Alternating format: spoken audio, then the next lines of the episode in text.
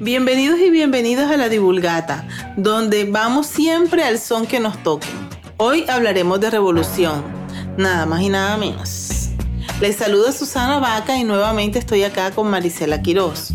Hola Susi y a toda la audiencia, muy feliz por el episodio de hoy porque creo que será una gran sorpresa para más de una persona allá afuera. Antes de entrar en materia, como dicen los físicos, vamos a escuchar a Clara Gaviria, artista del collage, quien estuvo a cargo de la ilustración del mes. Escuchemos. Hola amigos y amigas de la Divulgata, soy Clara Gaviria, la artista plástica que hizo el collage para el episodio de Revolución. Para mí revolución es una palabra que me ha acompañado a lo largo de mi vida. Yo no la entiendo solamente como esos grandes cambios que se operan a un nivel macro y que afectan solo lo social y lo político. Para mí la vida está llena de pequeñas revoluciones eh, personales que poco a poco van impactando las esferas más amplias de la vida de la misma manera como el aleteo de las mariposas de este lado del mundo afectan del otro lado. Los invito a seguirme por Instagram, estoy como Clategor o Clara Teresa Gaviria y nos seguimos escuchando. Gracias Clara por estas palabras. Clara es profesional en áreas humanísticas con experiencia en la aplicación del arte, la creatividad y la lúdica en procesos terapéuticos en niños y jóvenes. Pueden conocer un poco más del trabajo de Clara en arroba la divulgata. La revolución es así. Se empieza por pequeñas cosas, por eso escogimos a la lectura para este episodio. Sabemos que muchos los consideran un hábito cotidiano, pero en realidad es una gran herramienta para generar impacto. Más de lo que podemos creer. Estás escuchando La Divulgata. Mari, hablando de la invitada de este episodio, te cuento que me fascina, pues desde que supe de su labor soy una gran admiradora. Yo la conocí en el IBRAC del 2019 y a raíz de la participación en el IBRAC estuve leyendo y me encontré con este dato. Tíralo. Los colombianos están leyendo cada vez más. Según la encuesta nacional de lectura del DANE, el promedio de libros leídos por todos los ciudadanos del país alcanza el 3,1 al año, mientras que el promedio de la población lectora es de 5,6 libros. Este incremento en la lectura va de la mano con las ventas de libros, como lo comprobó el último estudio realizado por la Cámara Colombiana del Libro en el 2018. La cifra de ventas alcanzó un total de 763 mil millones, con un incremento del 2,5% respecto al 2017.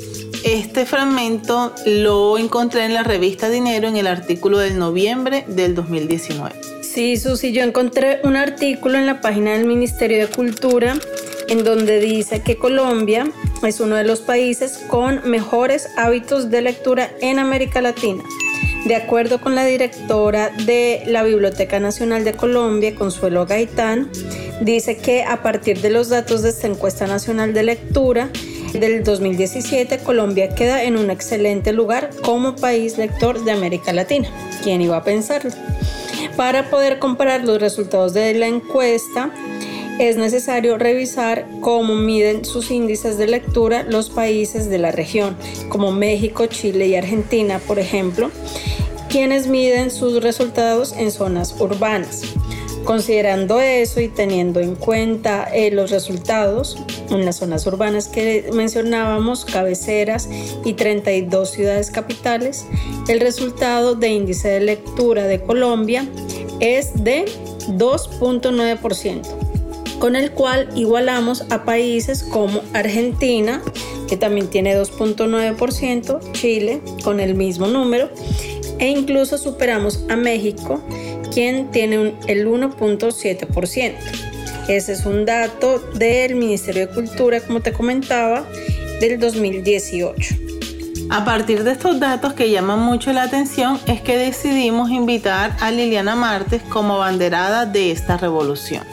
Liliana es psicopedagoga, magíster en proyectos de desarrollo social, coach profesional y educativo, especialista en gerencia de instituciones educativas y especialista en procesos pedagógicos. Experta universitaria en animación a la lectura y con diplomados en promoción de lectura. Que se escuche bien que es en animación a la lectura, no en la animación de los dibujitos, por, si acaso. Además, Susi Liliana es rectora de la institución educativa San Nicolás de Tolentino en Puerto Colombia, Atlántico y facilitadora del proyecto Maletines Viajeros en el Caribe colombiano. Participó en la sección Cuenta el cuento de la estrategia Escuela en Casa TV de la Secretaría de Educación y Gobernación del Atlántico. Mejor dicho, Susi, a cualquiera le dan ganas de leer con un perfil así, ¿verdad? Les contamos que hablamos con Liliana por Zoom y aunque tuvimos problemas técnicos típicos de la red en esta temporada, logramos conocer su visión como promotora. Comenzamos preguntándole cómo inició su interés en la lectura y esto fue lo que nos respondió. una de mis, de mis grandes pasiones ha sido la promoción de lectura, más desde la promoción de lectura como acercamiento de los jóvenes, de los niños y de las comunidades con la lectura, porque yo no soy maestra de, de lenguas, ni soy literata, ni soy bibliotecaria, soy psicopedagoga. ¿okay? mi acercamiento con la lectura fue una cosa mágica y, desde la orientación escolar empecé a usarla y me quedé en ella promoviéndola, pero bueno, eso va un poquito en la historia de que no me quería quedar promoviéndola al grupito de niños. Entonces, como dice Steve Jobs, todos los puntos confluyen en algún momento y entonces ya tengo la oportunidad, digamos, de afectar a más gente, de llevar al mensaje, el mensaje que se masifique, de dirigir una escuela que le apuesta a la lectura, de trabajar con maletines viajeros y son siete comunidades de diferentes poblaciones alrededor de la lectura. Entonces, em, la vida le va poniendo a uno las oportunidades que uno es capaz de pedirle. Entonces, estamos allí promoviendo lectura desde diferentes escenarios y la sorpresa ahora es que se pueda promover desde la televisión con lo de escuela en casa, que también es algo digamos, un poco innovador. Después hablamos sobre su concepción personal, sobre la lectura, más allá de los índices que mencionábamos antes del DANE o del ministerio. Vamos a escuchar qué nos comentó. Pero hay algo que a mí me parece fascinante y es la concepción de lectura que, que vamos poco a poco, poco a poco cambiando. Es decir, a veces tú nada más decías la lectura, eso es para el colegio para lo académico, para pasar las materias, para lo que toca leer en la escuela. ¿Listo? Uno nace con eso, ¿no? Pero resulta que ahora leen en los hospitales, leemos en el parque, se lee con los bebés, se lee en los jardines, se forma más personal en cómo leer y cómo dar de leer. Entonces van, dos cosas ahí acompañadas. Una, se va democratizando más los espacios eh, de lectura o de dónde leer se va desmitificando un poco la creencia de que leer es solo un ejercicio exclusivo académico y empezamos a tener otros espacios. Se va formando a personal sobre cómo dar de leer. O sea, no es, este es el libro que nos toca para esta semana porque este es el del periodo, sino ven, te presento, hay un autor, hay un libro que se parece a ti, em, esta obra tiene que estar en tu vida porque eh, cuando tú das de leer de esa manera, el enfoque del otro, la llegada al, libro ya es distinta. Ahora, lo otro, dicen que los adolescentes no leen. No voy a discutir si el asunto de, leer mensajes de texto es leer o no es leer, pero hay muchos recursos digitales también, incluso más económicos que el libro físico, en los que los pelados se están conectando. O sea, a la gente no le gusta WhatsApp, pero los pelados leen WhatsApp, obras que pueden tener 300, 400 páginas y encuentran con quién chatear y comentar la obra. Eso es lectura. O sea, ahora, una parte fascinante es que el muchacho, por tu diálogo, por tu acompañamiento, por tus acciones, vaya entrando al mundo de lectura o que simplemente por armar la pareja va entrando al mundo de lectura, pero ya dentro tú empiezas a darle lecturas de mejor calidad, de más fuerza, de, pero entró, ¿sí me entiendes? O sea, Chambers nada más decía que el muchacho en esta etapa se acerca y ojea un libro, ya vamos ganando. Porque leer es algo general, pero para llegar a leer, tú tienes que sentarte, tú tienes que mirar el espacio, tú tienes que explorar el libro, tú tienes que pasar la página, tú tienes que decidir si te quedas, tú tienes que, para que digas que estás leyendo. Entonces, es todo un proceso que a veces nada más decimos lee o no lee, pero no sabemos hasta dónde lee, dónde se fragmenta el proceso, por qué no lee, cuál es la creencia que hay alrededor de eso. Siguen escuchando La Divulgata. Mari, algo que me gustó mucho es que en esta conversación escuchábamos una explicación distinta y más amplia de lo que es el hábito de leer. Y esto fue lo que nos dijo Liliana. Es que entonces ahí viene. ¿Qué es leer? Antes se creía que leer nada más era leer el libro que te mandaban en el colegio y si no te veían sentado como un libro no leías. ¿verdad? Pero es el cómic, que es el man, que es que sí, que es el manga, que es que son los libros eh, de imágenes para niños, que es un libro álbum, que son los libros de los grandes ilustradores que tenemos en este momento. Todo es digno y propio material de lectura para ser devorado de maneras distintas a veces uno se atreve a decir, uno lee con todos los sentidos, que es una experiencia de hacer una caminata de lectura, de explorar desde tus otros sentidos para luego crear, transformar, escribir, es leer tu medio. El primer libro que tú lees es el rostro de tu madre cuando naces y ya eso es un ejercicio de lectura.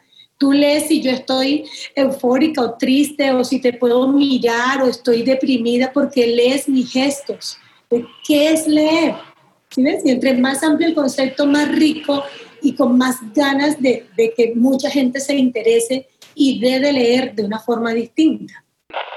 Susi, si escuchaste la frase que nos comentó Liliana o que utilizó al, al, momento de hablar, que dice dar de leer, me encantó la verdad porque yo creo que las revoluciones sí pueden empezar a partir del lenguaje. Sí, Mari, de acuerdo, porque aunque sea difícil, ¿cierto? O sea, yo sé que no es fácil. Pero sé que se forma de hablar. Se puede y ahora vamos a dejar que la audiencia escuche lo que nos respondió Liliana a este comentario. Porque yo sufrí mucho de la mandada a leer y de ahí no sale mucho. Te mandaban a leer como un imperativo, es decir, tienes que leer. El que no lee se queda bruto este libro es el que toca para este periodo académico. No hay opción de que tú elijas una obra. La obra que va es esta. Cuando tú cambias precisamente el lenguaje y desde que tú le dices a un muchacho, tú eres capaz de leer, ¿sí? Porque leer no es un ejercicio sencillito. Tú eres capaz de hacerlo, te acompaño a leer esto. Si no sabes, yo te leo en voz alta algunos párrafos para que luego tú sigas solo te muestro que existen diferentes géneros para que después no termines leyendo una novela como una poesía, como una canción, como un libro informativo, como todo en la misma mezcolanza. Pero yo desde mi voz te enseño que existen diferentes ritmos, diferentes fluidez, diferentes emociones en la lectura. Yo te acompaño en el proceso lector. Te puedo decir, sí, es que nos toca el romanticismo, pero puede ser a través, conocerlo a través de esta obra, o de esta obra, o de esta obra. Elige cuál quieres leer ¿sí? Entonces, en esa libertad un poquito controlada, el chico decide y cuando tú decides, honras lo que decides. Entonces, se interesa un poco más por quedarse allí. O cuando tú le dices, em, tengo tres obras, eh, porque vamos a explorar autores colombianos, y cuál quieres descubrir tú, y de pronto los títulos son llamativos de acuerdo a su realidad. Entonces ahí está también reconociendo su contexto y el interés cambia. Entonces es diferente es tu lenguaje para decir, te doy de leer a te mando a leer. Entonces yo creo que la promoción de lectura en mi caso ha sido mostrarle a los profes, a los promotores, a los bibliotecarios y ahora mismo a través de Escuela en Casa, a quien quiere escuchar, que hay diferentes maneras de acercar a una comunidad con eh, la lectura. Y que eso no es nada más una responsabilidad de escuela, sino que, por ejemplo, en Escuela en Casa damos tips para leer en familia. Tips para crear historias, tips para disfrutar los libros informativos, tips para leer las imágenes. Ser un poco como educar a la comunidad en saber que existe mucho más que el libro que te tocó este periodo en el colegio. Entonces, desde ahí, ese es el dar de leer.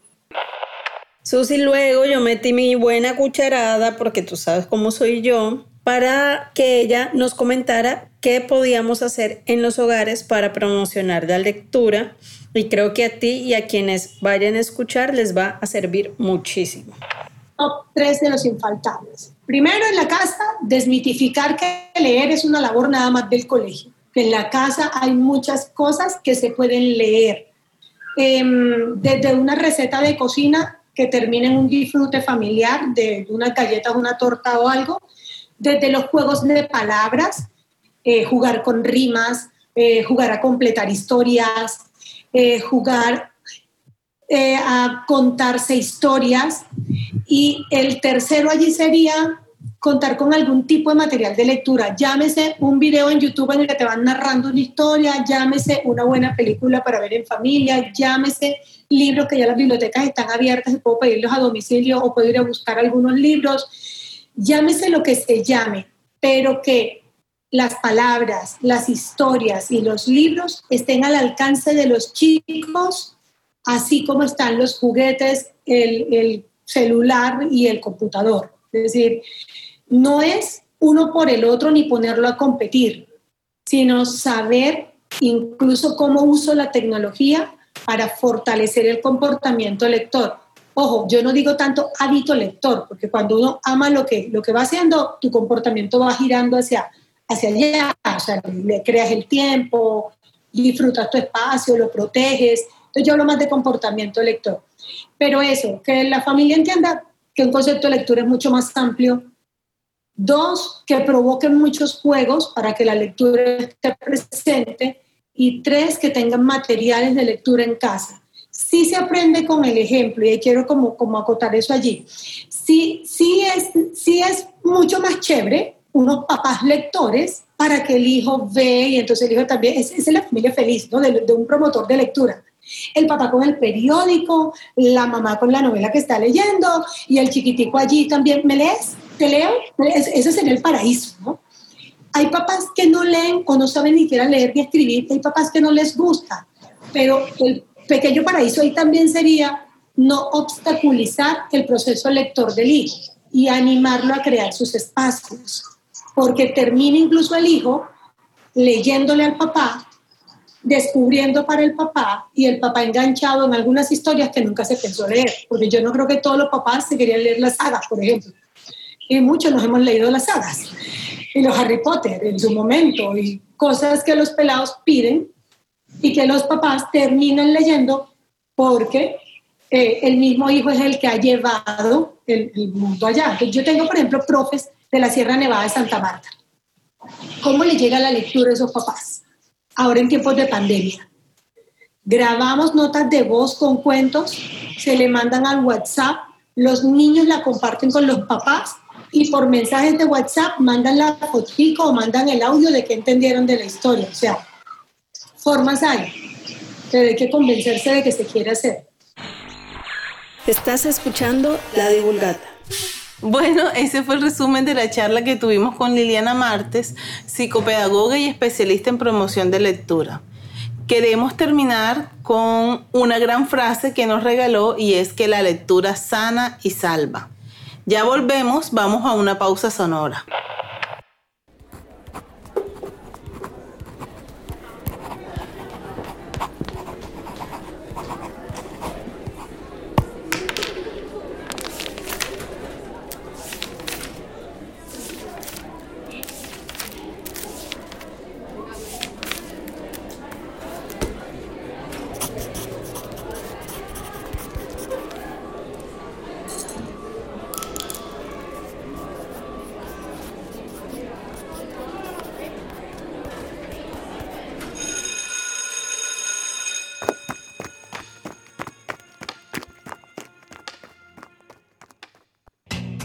Bueno, Susi, ya ahorita cerrando este programa y pensando en la lectura, en libros, cuéntame ¿Qué andas leyendo en esta época de tu vida?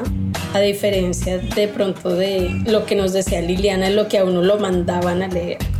Bueno, yo en esta época he estado en una búsqueda de las raíces familiares y me encontré no solo con la culinaria que también me, inspira a, pues, a leer recetas y a, buscar antecedentes de las comidas, que también es un mundo fascinante, pero eh, también estuve, he estado leyendo sobre autores árabes y me encontré con Pamuk y me estoy leyendo eh, Nieve, se llama.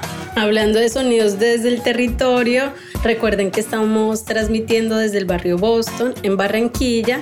El pitico de pronto que alcancen a escuchar es el del peto, ¿verdad, Susi? Yo creo que sí es peto porque esta es la hora del peto. esta es la hora del peto. Bueno, por lo menos yo en lectura, por mucho tiempo leí en, en mi casa literatura universal y ahora tengo más ganas es de acercarme a literatura, digamos, histórica del país. Sin embargo, me ha parecido difícil como encontrar a alguien que lo enganche. Creo que mm, a nivel de libros históricos, no sé, creo que representantes hay como pocos, ¿no? Está Germán Castro Caicedo. Como cronistas. Como cronistas. O sea, hay, hay bastante igual hay que tratar de entenderlo o de pronto es lo que quieres de entender desde varios puntos lo que pasó en Colombia y ahí sí, ahí yo creería que es bueno leerse tan, o sea, todo. Porque es nada más y nada menos, todo. Todo lo que uno encuentra porque cada uno tiene una posición diferente. Y esto es un tema así, full global. Y que de hecho eso nos puede dar para otro programa porque hay unas posturas bien interesantes sobre el, porque a la larga como tú cuentas la historia de un país, es, su memoria, ¿no? Entonces, y acá eh, algunas personas consideran que no tenemos un discurso unificado de histórico. De hecho, es como uno cuenta lo que uno lee y lo que uno consume, como es lo que nos alimenta, es una de las formas de colonizar, mm. porque nos cuentan la historia y queda así. De pronto no es exactamente lo que pasó, pero es la forma como uno lo cuenta. Y eso, bueno, de ahí por eso el tema de hoy era la revolución, porque también está lo que, nos, lo que leemos, pero el acercamiento a ese hábito es muy complejo. Eh, pudimos ver que los índices son alentadores pero también sabemos que el ejercicio individual es, es una lucha, ¿no? Porque de hecho leernos tres libros y unas paginitas al, al año es, es difícil. Es, un reto, sí. Y además que estábamos viendo unos índices que corresponden a las zonas urbanas. Es otro escenario muy distinto las zonas rurales y más si luego se ve con lupa cada región. Pero bueno, yo creo que igual quedamos con, con una, digamos, una reflexión y una curiosidad despierta de la mano con Liliana y que nos regaló una visión muy muy interesante sobre la lectura y el ejercicio de leer en nuestros hogares. Ojalá podamos todos seguir algunos o todos los tips que ella nos deja al final, porque la revolución empieza desde casa. Así es. Entonces, bueno, este fue otro episodio de La Divulgata. Nos escuchamos a la próxima. La cultura es de todos. Ministerio de Cultura.